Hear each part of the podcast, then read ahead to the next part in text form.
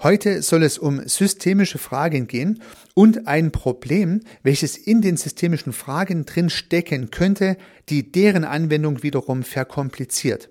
Also heute soll es nicht um die Art und Weise der vielen systemischen Fragen, deren Clusterung und Anwendung gehen, sondern eher um eine Metafrage, die uns daran hindern könnte, systemische Fragen gut und richtig einzusetzen.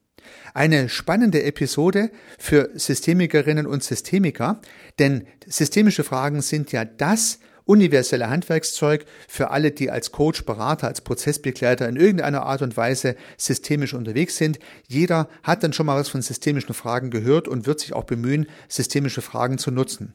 Und demzufolge kann es sehr interessant sein, sich mal zu überlegen, ob dann dieses tolle Werkzeug der systemischen Fragen auch tatsächlich so eingesetzt wird, wie man es eigentlich tun sollte. Und dazu habe ich eine Hypothese und diese möchte ich in dieser Episode mit Ihnen teilen. Herzlich willkommen zum Podcast Systemisch Denken und Handeln. Mein Name ist Heiko Rössel.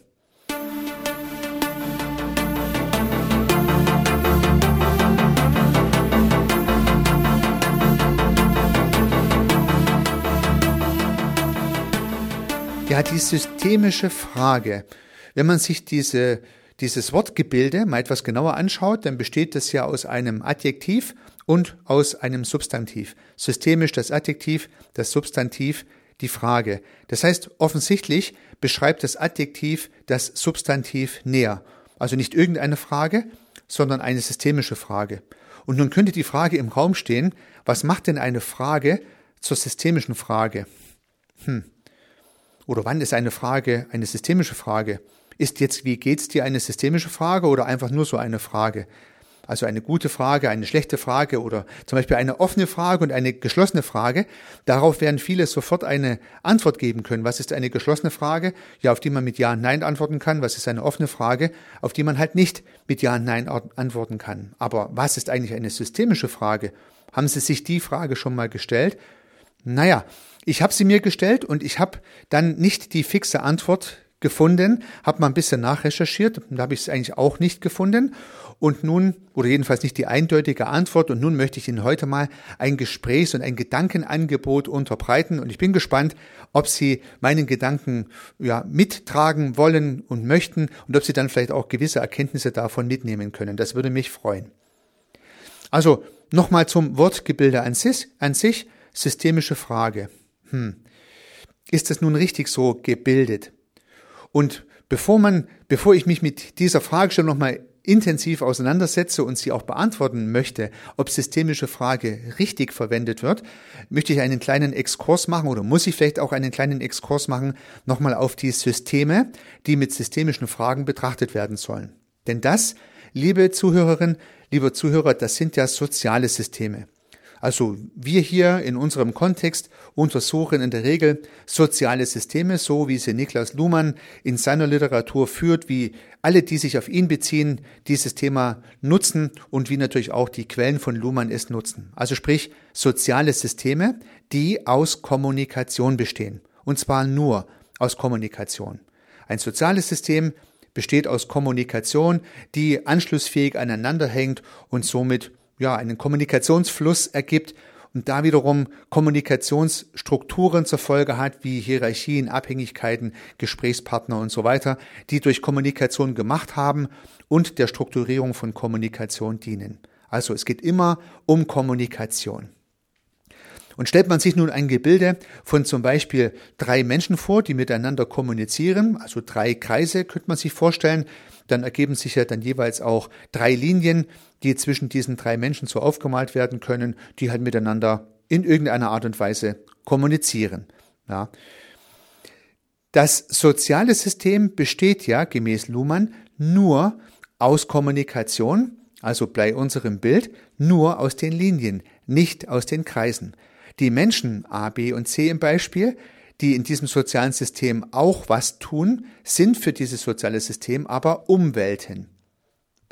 Also dieser etwas irritierende Gedanke, der das soziale System besteht aus Kommunikation. Der Mensch mit seinem psychischen System, der natürlich mit seinen Gedanken die Basis der Kommunikation zwar schafft, ist aber nicht Teil des sozialen Systems, sondern Umwelt. Wird also auch bei der Beobachtung des sozialen Systems ausgeklammert, nicht betrachtet, nicht beleuchtet. Ja, warum nicht, könnte man die Frage stellen. Na gut, bleiben wir mal bei unserem Beispiel mit drei Menschen, die miteinander kommunizieren und überlegen Sie, Sie hätten als systemischer ja, Beobachter die Aufgabe, dieses soziale System zu beobachten, vielleicht auch später an, an irgendeiner Stelle irgendwie zu intervenieren.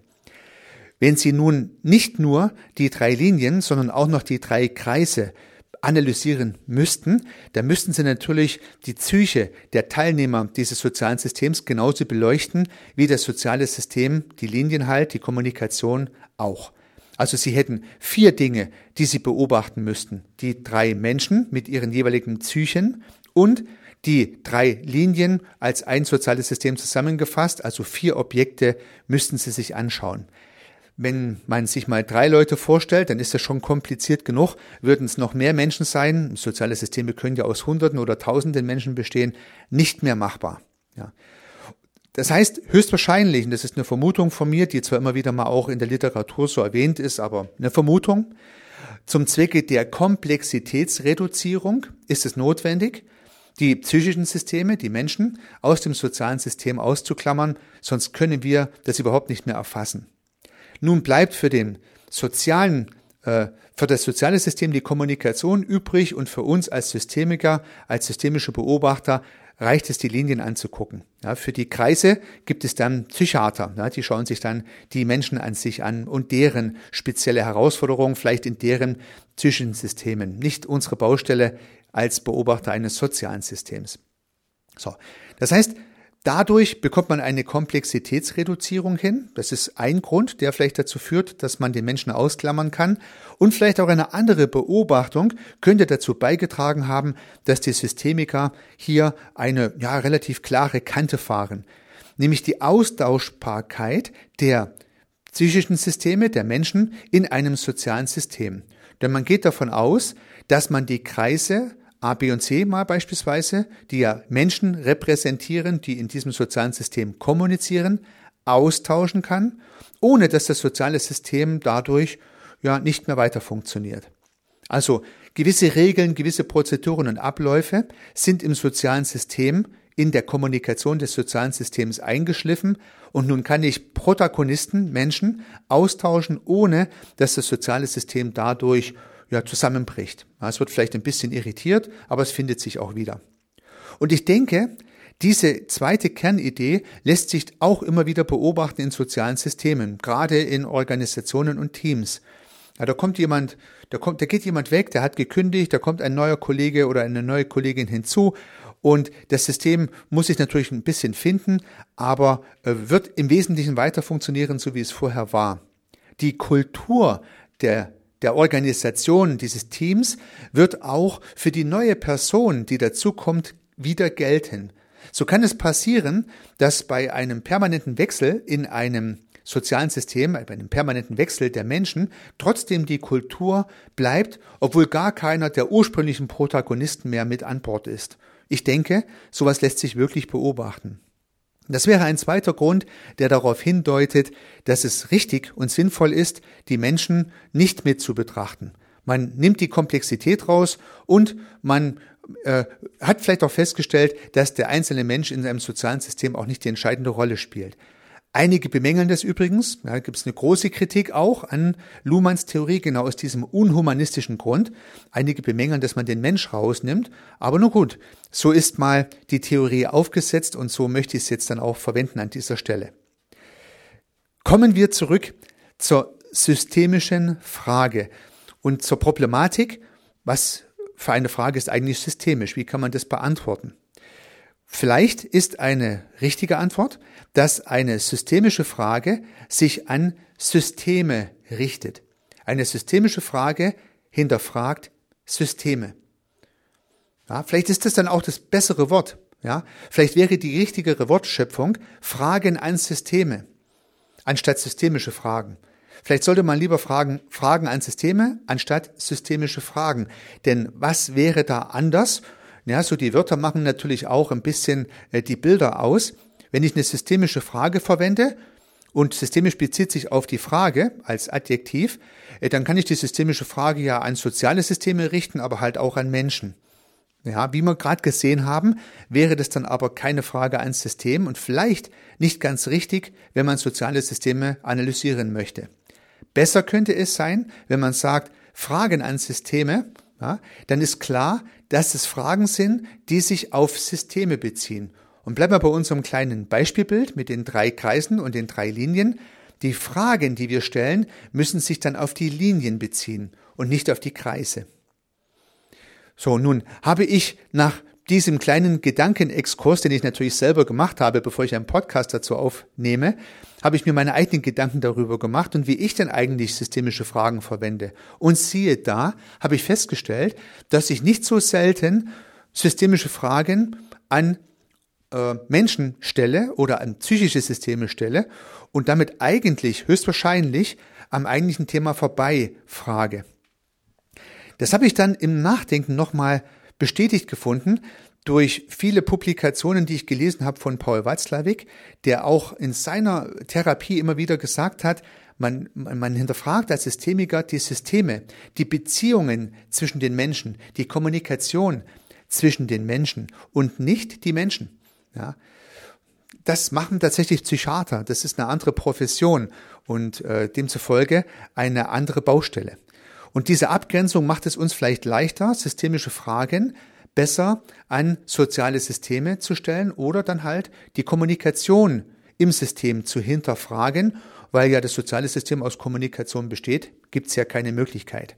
Das heißt, Fragen an Kommunikation wäre dann eigentlich die bessere Formulierung und vielleicht können Sie für sich mal prüfen, inwieweit Sie bei der Nutzung Ihres systemischen Fragenrepertoires den Mensch meinen oder die Kommunikationsbeziehung hinterfragen. Also ich habe bei mir da ein großes Optimierungspotenzial festgestellt.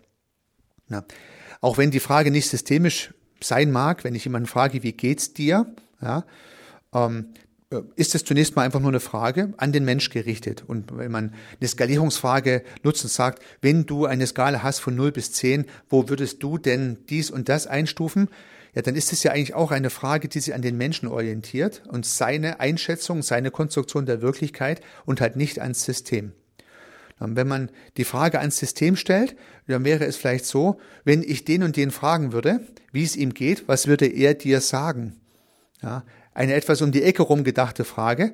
Ja, wenn ich die Person B fragen würde, wie es dir geht, was würde B denn darauf antworten? Dann stelle ich eine Frage an die Kommunikation. Was würde der sagen? Und damit bekomme ich halt mehr Informationen mit, nämlich nicht, was die Person B denkt. Ja, das hinterfrage ich an der Stelle nicht, sondern was die Person B sagt. Und da kann ein großer Unterschied dazwischen sein. Vielleicht denkt die Person B was vollkommen anderes, als sie sagt. Und vielleicht müsste man, um herauszufinden, was die Person B denkt, aber dann sagt, einen Psychiater haben, der dieses Problem auflöst. Aber das wollen wir ja gar nicht. Wir wollen einfach nur wissen, was sagt die Person. Ja? Und demzufolge kann eine andere Fragestellung oder eine andere Nutzung systemischer Fragen in Bezug auf Kommunikationshinterfragungen der bessere Ansatz sein.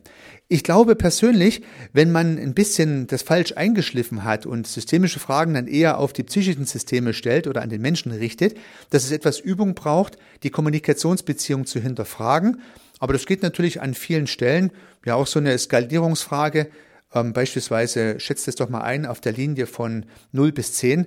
Könnte man sagen, wenn ich den und den fragen würde, wie er denn auf einer Linie von 0 bis 10 einschätzen würde, was würde er mir denn sagen? Oder noch anders, wenn ich A fragen würde, äh, wie, diese, wie dieser Einstufungspunkt von 0 bis 10 einzustufen wäre, was würde denn A zu B sagen?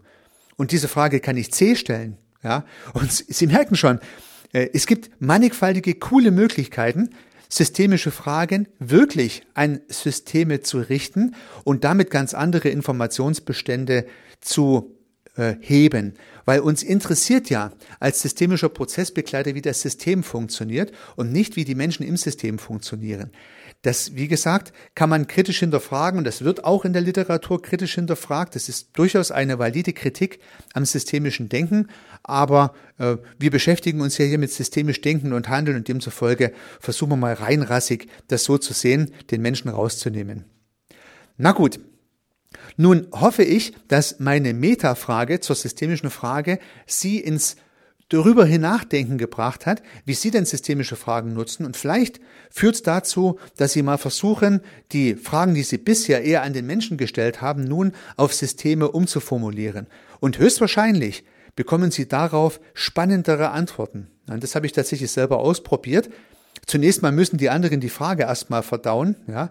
Also beispielsweise fragen Sie C, was denn A für eine Skalierungsfrage beantworten würde und die Antwort, die diese Person dann B geben würde. Das braucht schon ein bisschen Zeit, um sich das vorzustellen.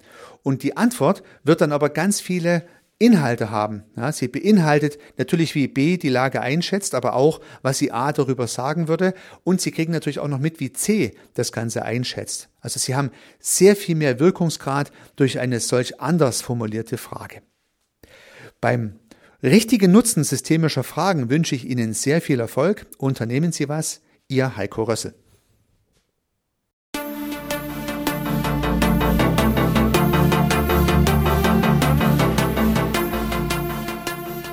Ich freue mich, dass Sie diese Episode angehört haben und hoffe natürlich, dass sie Ihnen gefallen hat und dass Sie was davon mitnehmen können. Wenn Sie keine zukünftigen Episoden verpassen möchten, dann können Sie den Podcast gern abonnieren. Nutzen Sie dafür den Abonnieren-Button in der Podcast-App Ihrer Wahl. Natürlich würde ich mich auch über eine Rezension oder über eine Bewertung freuen. Alternativ zu diesem Podcast habe ich zwei weitere aufgenommen. Sie finden sie unter www.servicearchitekt.com/podcast oder wenn Sie meinen Namen in der Podcast-App Ihrer Wahl eingeben. Vielleicht können ja auch die beiden anderen Angebote für Sie interessant sein. Sollten Sie ein persönliches Gespräch wünschen, dann können Sie das gern unter www.servicearchitekt.com/termin auf meiner Website mit mir vereinbaren. Ansonsten freue ich mich auf ein Wiederhören. Bis dahin, Ihr Heiko Rössel.